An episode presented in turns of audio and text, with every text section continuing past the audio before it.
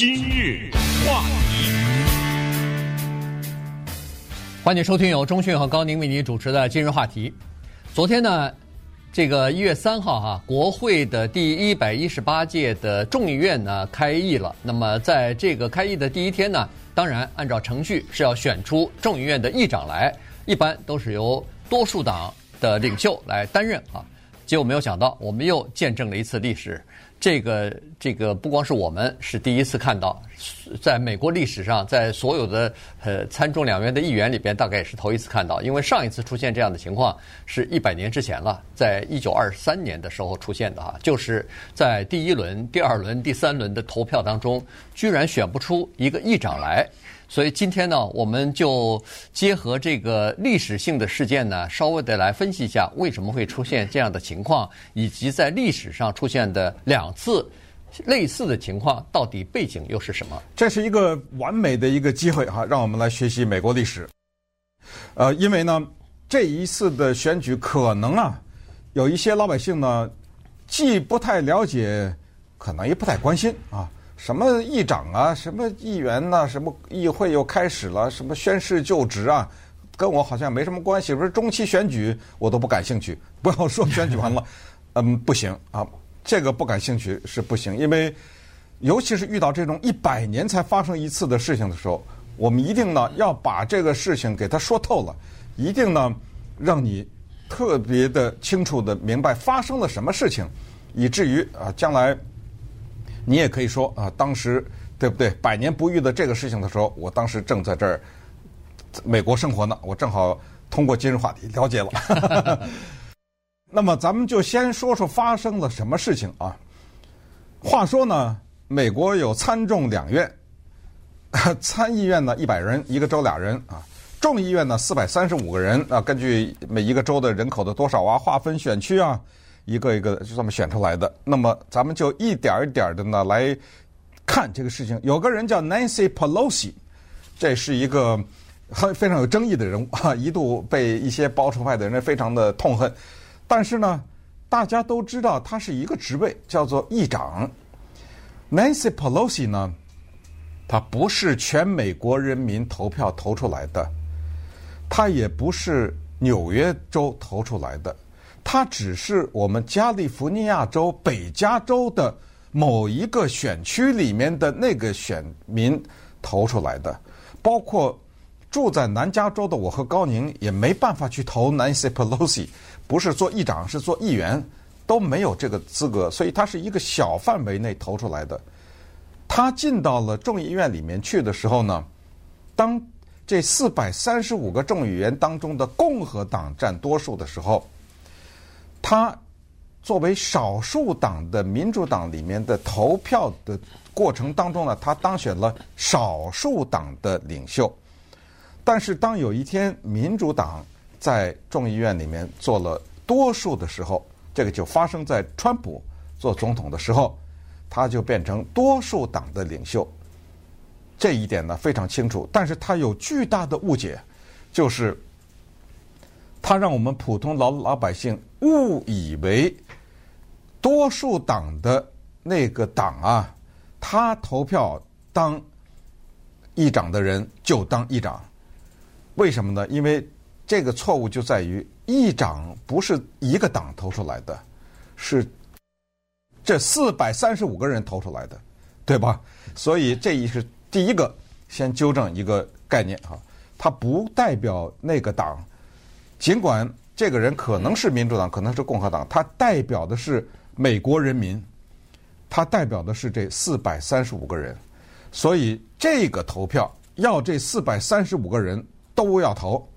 那你说为什么民主党就 Pelosi 就当选了呢？那谁让他那党的人多呢？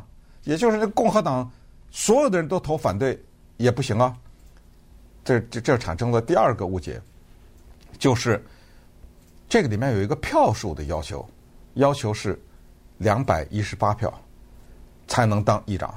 所以把这些概念都理清了以后呢，我们就看看我们来自北加州的一个叫 Kevin McCarthy 的人呐，麦卡锡，他是共和党选出来的议长的候选人。这也有一个投票的过程。他作为候选人，在全院投票的时候，他怎么就会拿不到这两百一十八票呢？现在共和党人占多数，对不对？咱们来看这个问题。对，呃，顺便说一下，那个 McCarthy 是 Bakersfield 的啊，对啊，北加州的，呃，就中加州的，对，不能算是北加州，对，是中加州吧，农农业区选出来的哈。好，那个两百一十八票是什么概念？就是四，就很简单，四百三十五票除以二，它多出来四百三十五，对，也除不尽嘛，它就变四百三十四，呃，除以二的话就是两百一十七，那么你多一票，那就等于超过半数，对，这个是最基本的，你要获得。呃，这个议长的席位必须要得到这个最基本的票啊，这个最基本的这个票数。那么一个多数党，那应该照理来说，这个共和党他的票数超过这个哈，他的票数总总共在呃这个众议院里边呢，他们应该是有两百二十三票左右啊，啊，大概是这么个情况，还是两百二十二二票，我忘记了。是啊，他是这样，他是两百二十二加一个空缺，现在有个空缺，空缺对。对但是理论上是二二三才才凑够四三五嘛，对，对不对？好了，那他现在是二二二的话，那距离两百一十八票不是还多出四票来吗？对呀、啊，对。所以如果要是全部投给他的话，共和党的议员，那么他当选我无疑。但是呢，他可以跑掉四票，也就是说有四个人不选他，共和党内依然他可以当选，因为他也够了两百一十八票了。但是在上个星期的时候就。大家就开始数票，在数票的过程当中，人们发现说，至少有五个人已经公开表示不会投给他了。当然，这是非正式的数票啊。对，就是大家都在计算嘛，他大概能得到得到多少票？对，私下里问问。哎，没错没错，大家都已经基本上知道这个立场了。那么你知道了他可能得不到这个票的话，那他自己也知道。所以呢，他在上个周末的时候就私下里头和那些可能投反对票的人啊。进行过私下的沟通，或者说是，呃，谈判吧，啊，讨价还价。你你要什么？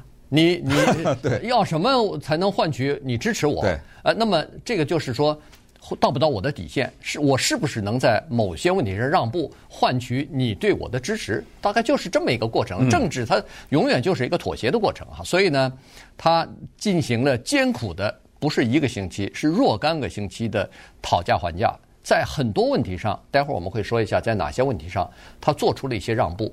这些让步你，你你不要看他是幕后的，他是私下做的让步，但是他做的让步和承诺，你当了议长以后，你是要兑现的。你如果不兑现的话，那以后你在推动其他的法案要通过的时候，对不起，我们可就不配合你了。嗯。所以呢，这个是呃目前的这样的一个情况。好，昨天。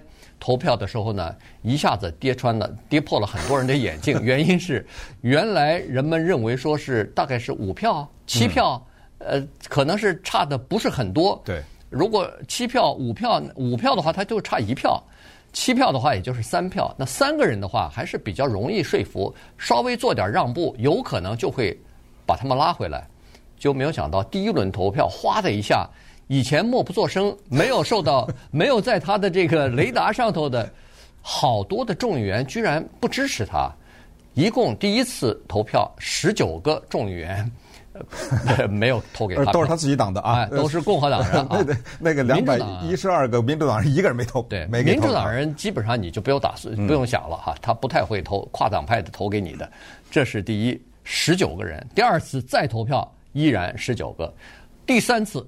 昨天一共进行了三次投票，第三次投票又多了一个，变二十个人反对他。另外一个佛罗里达州的一个 Donalds 哈，呃，然后也是没有投给他。原来前两轮还投给他的，第第三轮不投给他了。这一下呢，实际上就显示出来一个大的问题哈，就是说，第一是。共和党内的不团结，原来人们认为说这是昨天是众议院第一天啊，新当选的这些议员在中期选举的时候，共和党获得了多数了。那新当选的议员要宣誓就职，也获得了这个众议院的呃过半的优势，那么应该是欢欣鼓舞的。对共和党来说，这是应该庆祝胜利的这一天。结果没有想到，昨天展示出来的是一个分裂和混乱啊，这是第一。第二呢，就是说。不管是 Kevin McCarthy 还是其他的任何一个人，以后再担任议长，哪怕是后来他最终一定会选出一个人来，那这个人呢，恐怕就是属于弱势的议长，随时都有可能被这个其他的一些少数的那么几个极右派的这个小团伙、小团体呢，等于是给他呃，就给就是做梗吧。说实话，就是有一个叫所谓五人帮啊，那是铁杆的，就打死不投给他的那个五个人。所以这事儿让我们非常的费解哈。共和党这次是千辛万苦拿下来的一个成绩，他们应该呢做一个轿子，让 Kevin McCarthy 坐在那个轿子上抬进众议院去，对不对？然后大家呢，天上掉下来的彩色的纸啊，什么叫是要这样的一种庆祝。然后叫做众星拱月，把这个叫 Kevin McCarthy 的人，这个麦卡锡推到过去 Nancy Pelosi 的那个位置上。我们看每一次开会的时候，最顶上坐的那个人，对不对？让他坐在那儿去，副总统坐在一边，呃，他他议长坐在一边，对不对？应该是这样一个情况。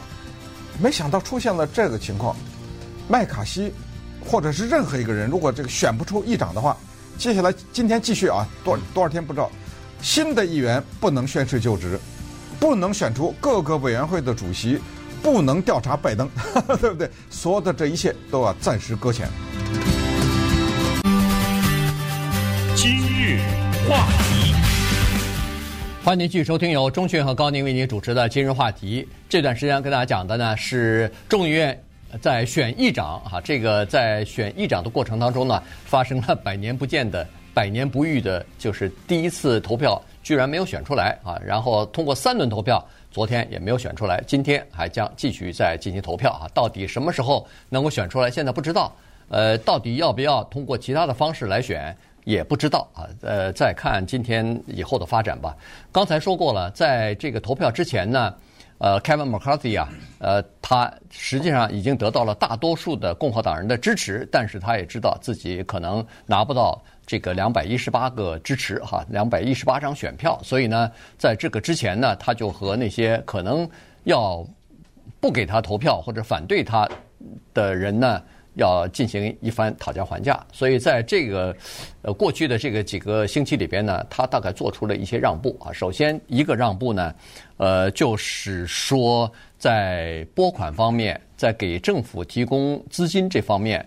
呃，就是避免政府联邦政府部门关闭啊，在这方面呢，他要采取强硬的措施啊，采采取强硬的立场，这是第一。第二个做出的让步是，他要提出来要让这个现现任的国土安全部的部长要辞职，否则的话就要对他提出弹劾的程序啊。这个是呃极右的小组呢。要求他做的这个让步，主要原因是对抗非法移民嘛？哎，对，因为非法移民穿越国境的这些，现在已经进入到这个叫做呃紧急状态了哈。因为太多的这个非法移民过来，呃，国土安全部并没有采取什么措施啊。因为移民局是国土安全部下面的一个部门嘛。这是第二个，第三个呢，就是上个周末的时候呢，他又做了一个让步。这个呢，就是说他。见他就是接受了，说在众议院的这个议事的规则当中呢，要引用一个叫做 Holman 呃规则，哎，这个规则呢就是允许呃这个议员啊，呃用利用拨款这个权限呢，要对某一些特定的项目，要么就是断绝他的资金啊，就是等于是呃撤销对他的资助，要么就是这个。给联邦的雇员减薪啊，要么就是解雇一些联邦的官员，反正就是利用这个拨款的这个权利呢，来达到一些政治方面或者是管理方面的这个目的哈。最大的一个让步呢，是在规则方面，他同意了，凡是五人以上的议员提出来，就是共和党议员提出来要求罢免议长的话，要立即进行投票。嗯。这人家一开始说的是一个人啊，最开始这个条件是说，只要有一个人认为你做议长不合适，就得投票。为什么有这个条件呢？就是刚才说的，哦，你为了当议长什么都答应，对不对？哦，等你当了以后，你又不答应，我也拿你没办法。所以这就是制衡你的，你所有的该让步都都让了啊，都答应了。到时候你不履行啊，我只要有一个人提出罢免你，就得投票。那你就得下去，也不够二百一十八，你对不对？你又下去了。现在呢，他就是让了一步，说哎来五个吧，你知道吗？因为你这不是五人帮吗？对，你你这五个人反对我，到时候你看我的做的不好，你这五个人提出罢免，那咱就投啊。嗯，这挺大的让步了，对不对？对。所以你看，你听下来就是为什么他在自己的党里面得不到支持，就是那个声声音，就是你保守的不够。嗯，就是说白了就是这个，而不是说给什么民主党人什么面子什么之类的。为什么这么说？因为民主党人恨 Kevin McCarthy，叫恨之入骨，知道吗？民主党人非常恨这个人，是最不希望他成为议长的。民主党呢，两百一十二个人全票通过了 Jim Jeffries，这是纽约的一个黑人呐，嗯，联邦的众议员，他作为少数党的领袖，那也就是说，如果有一天啊，民主党翻天了，在呃，众议院又拿下多数席位了以后呢，那这黑人就当议长了。你知道这是肯定的。民主党在这 方面还比较齐心，所以呢，就产生了现在这个情况。那么很快说一下 Kevin McCarthy 这个人啊，这个人呢，他早期的时候啊，他进入到国会的时候呢，还算是一个相对啊比较务实的一个人，也就是在意识形态方面。啊，一定要多左啊，多右啊，多什么？一定，如果你是什么左派，我就怎么坚决不支持。这方面他好像还不是那么的在意。他在意的就是一些实际的啊，一些拨款呐，还有一些政府的一些措施。但是后来呢，在川普做了总统以后，他开始在意识形态方面的跟进，然后呢，变成一个铁杆的川粉。但是他这个变成铁杆川粉之后，有一个动摇，就是一月六号冲击国会。当一月六号冲击完国会以后呢，他开始对川普有点不满，他被人家悄悄录音录下来，呃，说：“哎呀，这个事儿其实川普应该负责，呃，冲击国会这个事儿。”那这段录音一下在媒体掌握了以后呢，呃，立刻呢，当然川普就给他脸色等等。可是等一月六号调查委员会成立开始调查的时候呢，他啪的一下，一个一百八十度转弯，跑到海湖庄园道歉去了，知道吗？然后呢，就开始。死挺川普，包括一月六号委员会让他作证，我不去，你知道吗？呃，就等等，就摆出了一个强硬的一个挺川普的这样的一个姿态。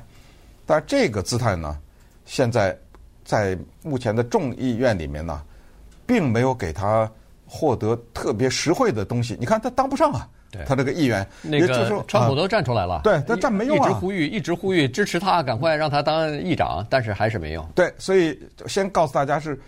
Kevin McCarthy 啊，是这个情况，然后呢，一帮保守派的人呢对他不满，呃，刚才说了一些个从拨款呐到什么，还有呢，这个下下面呢，他可能有点不太愿意让步了，所以这就是那个从五个到二十个人不同意。首先就是说，要求有这个任期上限制，嗯，呃，就是说不能无限期的当下去，有一个任期的上限，这他不能答应。这等于动了他的底线了，那你不答应，我就不选你。对，还有一个挺讨厌的，是说啊，在初选的时候，你别拿着这一些什么这种委员会啊，去支持本党的一些主流的人，你知道吧？嗯、就是我们知道，在初选的时候都是自己党嘛，对不对？比如咱们就拿共和党来说啊，在纽约，比如说初选，在纽约有一共和党人出来了，说我想做众议员，然后还有一个人呢。是，比如说麦卡锡，或者是这个主流共和党主流喜欢的人，于是他们拿这个竞选基金去挺那个人去，不挺这个人不行。这些保守派的人说，因为我们是算是比较弱势嘛，比较边缘啊，比较边缘，我们比较极端观点，你干嘛拿着这个我们的党的基金去打压我们呢？你做这一让步，你答应不答应？这怎么能答应啊？这又碰了他的底线了。你不答应是吧？哎，我不投你，你怎么着吧？对不对？还有一个就是说。所谓的拨款呢，我们也知道，当了议员以后，谁不为自己的州、为自己的选区来弄弄点拨款呢？对不对？这个他收了，不能照顾，这个得三分之二什么投票才这这个多少钱拨给哪个选区，对不对？这他也没法答应。我看够呛了，今天知道吗？对，如果不修改规则的话，可能就会够呛哈。因为除了那个五人的核心小组坚决反对他以外，这个是一个比较极右翼的哈，比较极端保守的这个呃团体吧。他反对之外呢，剩下除呃除此之外呢，还有一个九人九个人呃共和党的呃众议员也反对。反对的原因是说，哦。你给那五个人，为了争取那五个人选票，你若做了这么多让步，可是你对我们没做让步啊，我们也反对，你怎么不给我们做让步呢？嗯，呃，你的努力不够，呃，没有诚意，我们也反对。呃，所以呢，这个恐怕也是在要讨价还价啊。这这九个议员也是讨价还价的这个一个过程。他们属于一个叫 House Freedom Caucus，他们自己成立了一个小组啊，叫做众议院自由党团，你知道吗？对，所以呢，这就麻烦了。他要求这个让步的地方就是会越来越多哈，受制越来越多啊。以后可能如果当选的话，恐怕就是越来越变得强硬。他不是他的立场，而是他为了选票。呃，做的这个让步哈，那其实 McCarthy 呢，在二零一五年的时候曾经竞选过一次众议院的议长，当时有过一次痛苦的失败。呃，那个时候不是 John Boehner 就是因为这个极右翼的一个团体，呃，他的票数不够嘛，所以就威逼他，最后他说，如果你要是不辞职的话。那我们就要进行呃立即选举了，共和党要进行投票了。呃，一个是 Paul Ryan，一个是 John Boehner，两人都遇到过这个情况，都最后辞职了。呃呃，对，那个 Paul Paul Ryan 呢是 John Boehner 下去以后辞职之后他接任的。对，在那个时候呢，这个如果是 Paul Ryan 之后的另外一个人就是 Kevin McCarthy 了。当时他也想竞选这个议议长来着，就后来呃后来宣布退出了，原因就是他还是算了一下。票数还是不够啊，所以呢，让 Paul Ryan 呃当当了这个议长。Paul Ryan 也是一直在这个呃这种情况之下，就是一直有可能会被呃人家罢免或者选掉。对对，因为票票数还是比较勉强。但是呢，他有个好处就是他本身并不愿意当这个议长，对，是别人说服他，党内大佬说服他，你赶快当吧，不当也不行哈。后来他同意了，但是在后来，呃，二零呃一八年的时候，他不是因为呃掉丢掉了那个众议院的多数党的多数席次嘛，所以他就等于是那个时候就下来了。今日话题，欢迎继续收听由中讯和高宁为您主持的今日话题。这段时间跟大家讲的呢是众议院的议长选举哈，现在碰到了一些问题，呃，今天还在继续选哈，呃，这个是一百年来第一次出现。第一天啊，或者说第一次的投票，居然选不出议长这件事情。根据宪法的规定呢，呃，这个新一届的国会每一次开就是开始这个工作之前，他要选出来自己新的这个议长。那么在选举的过程当中呢，那就是叫做多数啊，就是以简单多数获得通过就可以了。可是问题是，呃，这个在选出新的议长。之前啊，什么事都不能做，也就是说，你选不出议长一天，这个整个的国会就停摆一天，所有的议案，新当选的议员也不能宣誓就职，所有的其他的议案都不能讨论，这是宪法规定的。所以，这个议员的这个议长的选举啊，就变得非常的重要了。但没有想到，这第一天等于是昨天全部花在精力，就全部花在这个选议长的身上了。那今天同样也是这样。那一直要到选出来为止，但是呢，如果碰到这个僵局的话呢，众议院的多数啊，经过投票可以改变它的规则，也就是说，从简单多数两百一十八票可以变成叫做相对多数。那么相对多数是意思是什么呢？相对多数的意思就是说，如果有两个或者三个人竞选这个议长的职务的话，那么就看谁。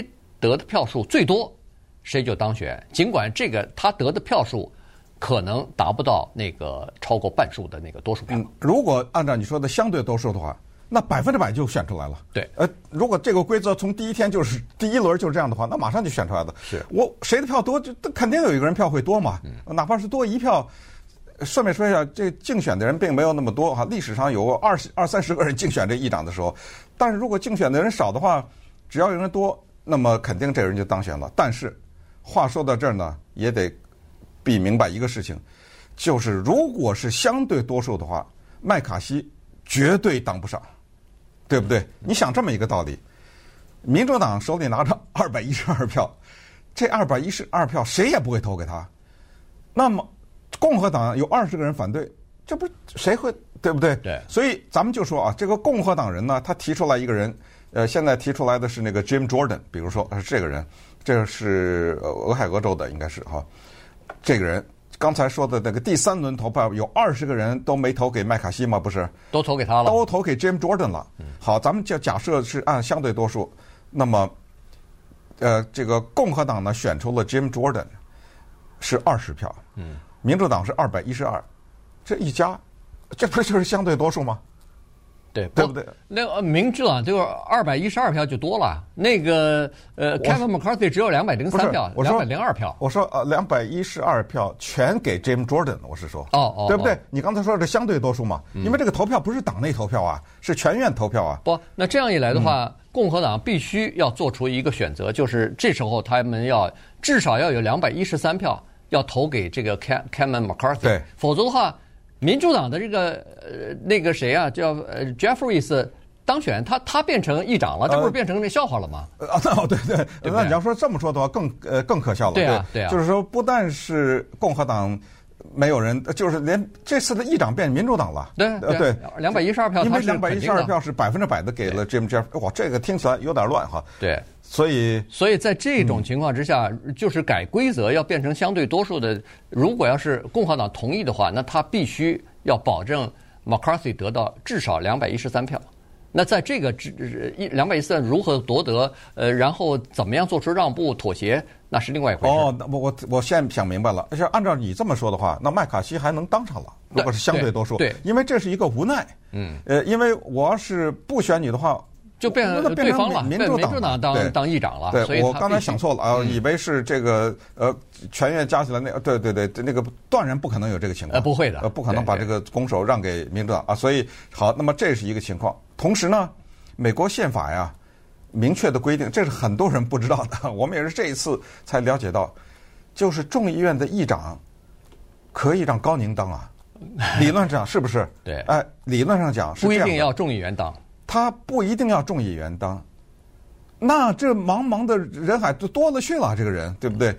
所以他可以由美国的四百三十五名众议院的会员成员当中的外面的一个人当。在我们有记忆的历史当中，美国的前国务卿 Colin Powell 曾经被写在上面。嗯，大家都不知道选谁，那咱们让国务卿来做议长。现任的总统 Joe Biden 在众议院纠缠不清的时候，曾经被提出来。这不是说现就是之前了啊，他是作为一个参议员的时候，还有一个参议员跑到众议院来做议长来。但是顺便说一下，那两个人都没发生啊。尽管两个人都被提出来了，但是都没有发生。也就是说，我可以在选票上，我就生活生生写一个名字。如果大家觉得这个人德高望重的话。那是完全有可能的，这个有没有可能在二零二三年发生呢？现在有人说，听起来有点不现实，但是居然也有一种可能，把一个德高望重的人，就是共和党、民主党都认为接受的接受的人，拿出来当议长，而这个人可能已经退休了，在家种菜呢，回来。嗯，你知道吗？这个呢，其实从理论上讲，哈，是一个蛮好的选择。原因是这样子的，原因是现在的在众议院里边，这个党派的政治对立到一种一种程度啊，任何一个人都不可能获得两党的同意，没可能。嗯、对，但是如果要是选另外一个局外人的话，哪怕这个人也是一个共和党人，但是他是一个民主党可以接受的。人选的话，那他提出来，他当了议长以后，反而他提出的一些议案啊，有可能获得民主党方面的支持。那所以呢，这个倒反而变成就是呃，进行跨党派合作的一个途径或者一个可能啊。所以呢，有很多宪政专家认为说，这个今年不妨。试一试啊，这倒是一个契机啊，看看可不可以这样做。当然，从现在角度来，从现在的现实来讲呢，恐怕也是很难啊，恐怕也是非常非常困难的一件事情。因为共和党的众议员里边恐怕也不太会希望说是请个局外人，这就等于证明。哦，我们党内看来是无解了，哎，无解了。对这个呃众议员的这个议长选不出来了。全世界宣布我是一个不团结的党。对，呃，我是一个分裂的党。呃，一个分裂党，我是一个内部的有着种种的派系哈，有着种种的内斗的这么一个党派。哇，这个怎么治国呀？而且这个绝对的让美国的民众对美国的政府的这个机构失去信心呐，对不对？好，那么我们现在看到的是第二天呢。现在此时此刻那边正在投票了 正在那儿喊呢，而且他这投票听得特别滑稽，对你就得喊出来，唱名呢啊，就得唱啊，我叫什么名字，我是什么州的什么选区的一个，我我选谁谁，然后有旁边有人记录，那儿正唱的呢。那么在在他们唱着的同时啊，在我们完全不知道接下来要投三天啊，还是五天呢，还是三个月呀、啊，我们把时间拉回到一八五六年那一个至关重要的一八五五年的十二月三号。那一次的选议长是美国历史上最惨烈的，选了三个月，投了一百三十三次，对不对？嗯，对。那稍待一会儿，咱们看看那个有意思的故事。今日话题，欢迎继续收听由中讯和高宁为您主持的《今日话题》这一段呢，我们就跟大家来回顾一下历史哈。在历史上呢，呃，我们一直在说，哎呀。没有选出第一天啊，第一轮投票没有选出议长，这是一百年之前发生的一件事情。呃，但是实际上在一百年之前还发生过其他的事儿哈。一九二三年的时候呢，是经过了九轮投票，三天选出来的众议院的这个议长。但是最有趣的和最有争议的、时间最长的、历时时间最长的一次选举这个众议院议长的事儿呢，是发生在一八五六年。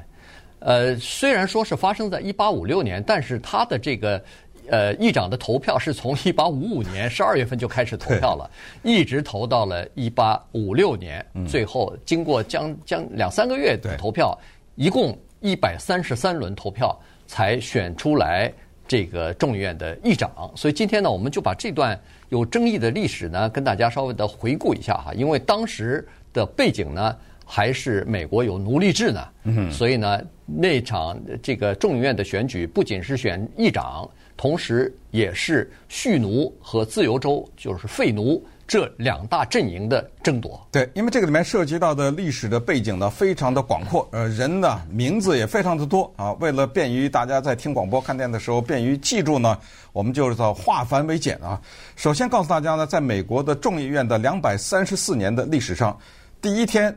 选议长选不出来的情况是一共发生过十四次，然后比较惨烈的 是，就就是我们现在说的1855年到跨到1856年的这个，因为这个里面有一个大的历史背景，就是那个时候的美国的众议院它是多党啊，它可不是只有两党哈，民主党、共和党，那个时候有美国党，你知道吗？在另外一个名字叫做 Know Nothing Party，呃，它叫做什么也不知道党。你一听这个名字挺可笑，但是它背后藏的原因一点也不可笑啊！它是呃美国的一个当时的代表基督教新教的这样的一个团体的对抗天主教的，呃，当时天主教的势力比较大，呃，所以呢，他们为了对抗天主教成立的这个以本土为中心的这么一个党派，这个里面又是一大堆故事哈。但是过了一八五六年这个惨烈的选举之后呢，慢慢的美国的党派啊开始。就削减什么辉格党啊，什么就都没有了。到最后呢，就变成了只有两个的民主党和共和党。从一八五六年以后呢，就这种情况就大幅度的减少，说什么选不出议长来，这是第一个啊。这个背景要告诉大家。另外呢，有一个强烈的背景要告诉大家，就是美国的历史上呢，这以前也提过啊，发生过的叫做大转换，就是在一八五五年、五六年，在那个年代，美国内战。之前，美国内战之后相当长的一段时间呢，代表保守势力的是民主党，南方的蓄奴州的那些议员一定是是民主党。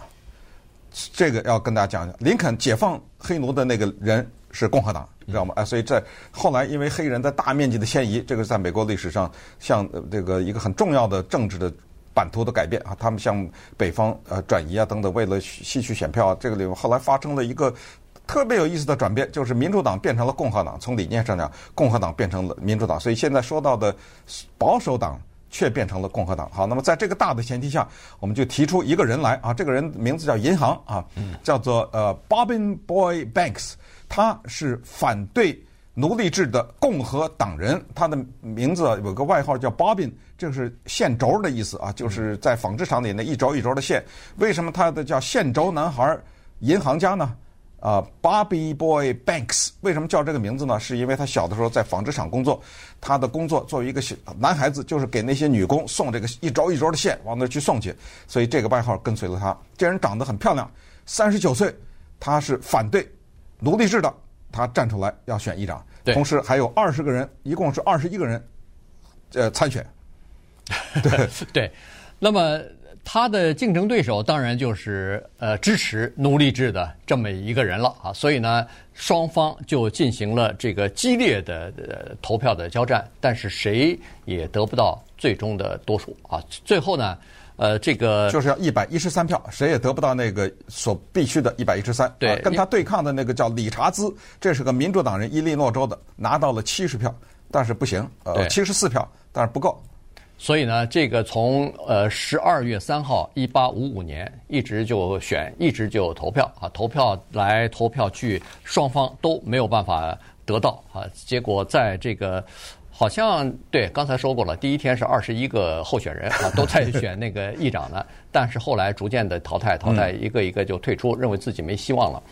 到了一八五六年的二月一号的时候呢，民主党就采取了一个新的策略了，他们换人了。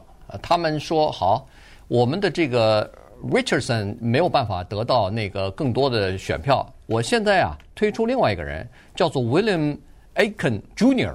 啊。他呢是在南卡州非常有名的一个家族出身啊，他老爸呃 William 呃 Aiken 呢，就是老老 Aiken 呢是一个铁路大亨，然后呢。